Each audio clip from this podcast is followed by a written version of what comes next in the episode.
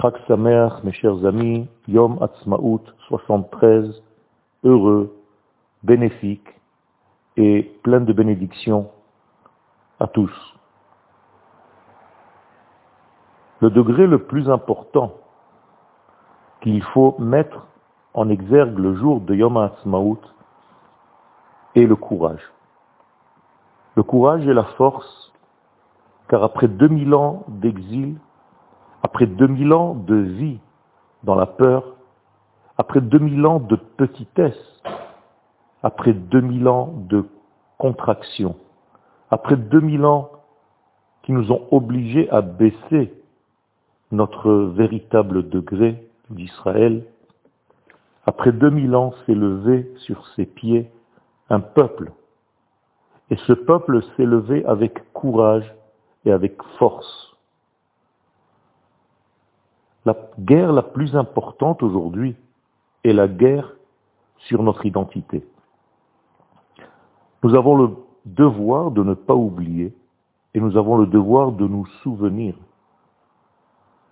que toutes les valeurs qui nous dirigent dans cet événement extraordinaire après 2000 ans d'exil, du retour à notre terre, du retour de la notion de terre, d'espace dans notre judaïsme, bien que toutes ces valeurs viennent de la source même de la Emouna, de la source même de la Torah, de la source de la droiture divine. Il ne s'agit pas là d'un événement humain. Et ce courage qui est exigé de notre part doit être là, même si nous devons aller contre l'opinion générale. Nous devons tout le temps nous rappeler les paroles du Rama sur le Shulchan Aruch. L'homme ne doit jamais avoir honte des autres hommes qui se moquent de lui lorsqu'il a le service de Dieu adéquat. La période de la résurrection de la nation d'Israël, c'est une période de la résurrection du Kodesh. Et cette résurrection du Kodesh exige beaucoup de cœur courageux. Nous sommes appelés à avoir ce qu'on appelle en hébreu chutzpah d'Igdusha, une arrogance qui est liée au Kodesh.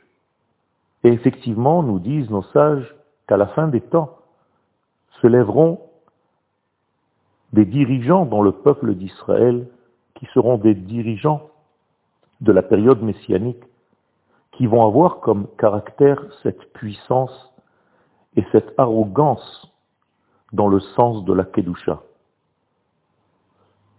En hébreu, Azut Diktusha Chutzpah Diktusha. Cette puissance ne vient pas pour rabaisser les autres, Chaz Shalom, mais elle est là pour qu'on puisse faire entendre la force et la véritable Torah divine à haute voix sans avoir peur, même si cela dérange parfois, même si cela demande d'être contre l'opinion générale. Nous devons dire la vérité divine telle qu'elle est, la vérité profonde, sans avoir peur des réactions des autres, sans avoir honte de ce que les autres vont dire concernant nos paroles. Il est très important de ramener aujourd'hui au peuple d'Israël à sa raison. Il faut un courage pour être stable, même si l'opinion publique attend de nous autre chose. Nous ne devons pas caresser dans le sens du poil les gens qui veulent entendre de nous certaines choses. Nous devons dire la vérité telle que nous la voyons. Le Rav Kook, dans son livre En Aya, dans le traité de Brachot, dit qu'il faut mettre en relief dans l'éducation des enfants d'Israël, ceux qui étudient la Torah doivent étudier aussi le courage. Le courage intellectuel qui ne se brouille pas les pistes à chaque fois que quelqu'un pense autrement à chaque fois que quelqu'un te blesse, à chaque fois que tes paroles ne plaisent pas à quelqu'un, tu dois avoir un courage de garder tes opinions si tu penses que ces opinions sont liées à la vérité absolue. Il faut un courage pour ne pas tomber à toutes les directions, dans toutes les directions que nous attendons de vous. Pas tout ce qui brille est de l'or. Il faut éviter des directions qui ne donnent pas de fruits dans ce monde, qui ne sont là que pour des paroles philosophiques qui n'ont pas de construction réelle.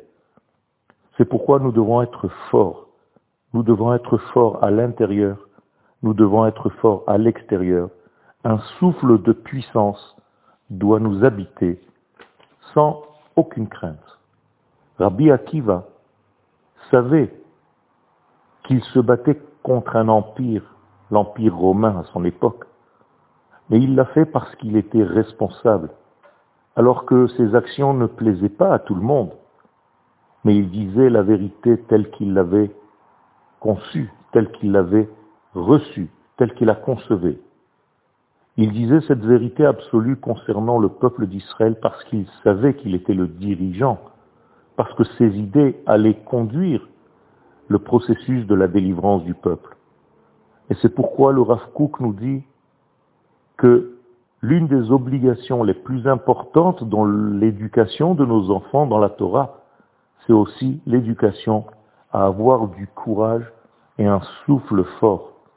Ne pas plier ne pas se plier, même lorsque vous êtes sous une pression qui est extrême.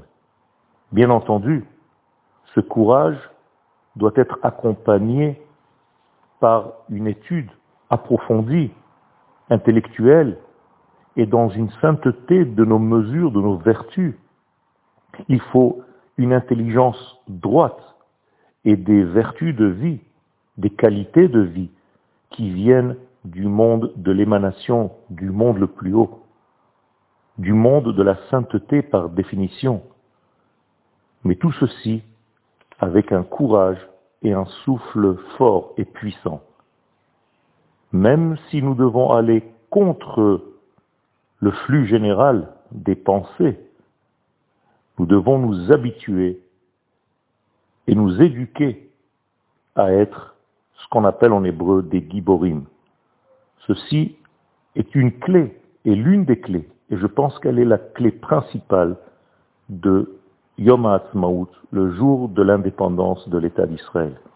Un bon anniversaire à tous, et que cette journée, Be'ezrat Hashem, révèle le flux divin qu'elle contient, avec tout le courage que le peuple d'Israël doit avoir pour traduire les valeurs de l'infini dans ce monde.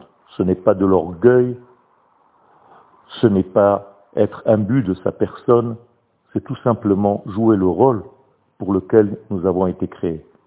Une bonne journée à tous.